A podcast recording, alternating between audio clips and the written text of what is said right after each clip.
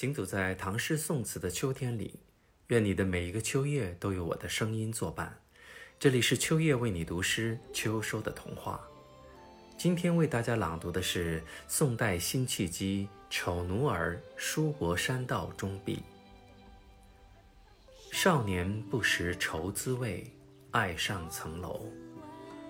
爱上层楼，为赋新词强说愁。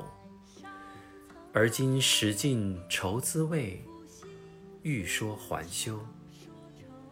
欲说还休，却道天凉好个秋。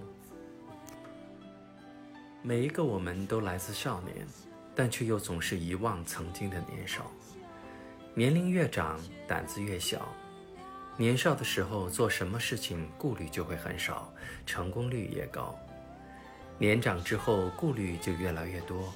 成长中的经验当然是一笔财富，但有时候这些财富也会成为一种负担和压力。